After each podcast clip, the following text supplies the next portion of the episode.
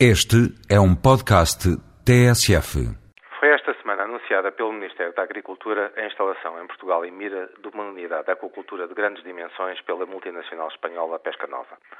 É de saudar a iniciativa não só pelos 200 postos de trabalho, mas sobretudo pelo sinal que é dado de esperança para o arranque da aquicultura em Portugal, sempre adiado ou por falta de investimento, ou vontade política ou visão estratégica.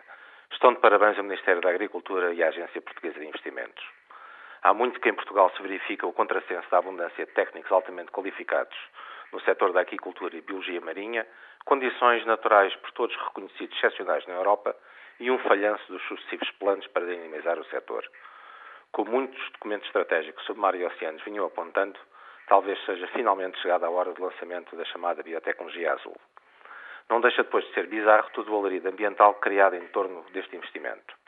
Pese embora os reconhecidos impactos ambientais que esta atividade provoca, são também conhecidos os meios técnicos e científicos para os evitar ou minimizar. É, a meu ver, tanto mais estranho o alarido quando temos em Portugal finalmente definidos os instrumentos essenciais de ordenamento de território, a parte de planos de ordenamento da orla costeira ou a estratégia para o mar e oceanos, para apenas citar os mais importantes documentos orientadores. Não sabe por falta deles que a coisa vai correr mal. O alarido surge pela implantação numa área de conservação de natureza de importância comunitária e partindo do pressuposto, a meu ver errado, que se é para conservar a natureza, então nenhum outro fim lhe deve ser dado. E é aqui que está o exílio da questão.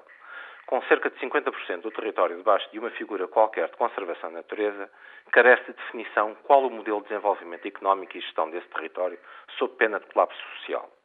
Como é sabido, o modelo de gestão da conservação da natureza, desde os tempos do professor Marcelo Caetano, e pese embora as alterações introduzidas após o 25 de Abril, pouco se alterou.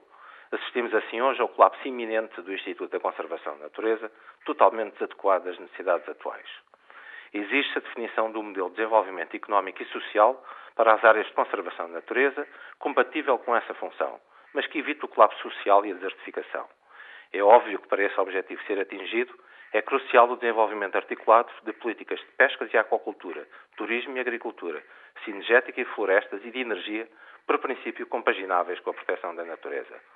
É óbvio que para esse desenvolvimento económico ser possível, terá de ser criada uma agência de desenvolvimento específica ligada à conservação da natureza, que articula as políticas de investimento desses setores, com o Ministério da Economia e a Agência de Investimentos. É óbvio que a necessária reforma do Instituto da Conservação da Natureza não é a muda de uma lei orgânica, é a substituição do modelo de gestão que hoje possuímos. É óbvio que para a monitorização da biodiversidade e conservação da natureza tem de haver um laboratório de Estado com essas funções.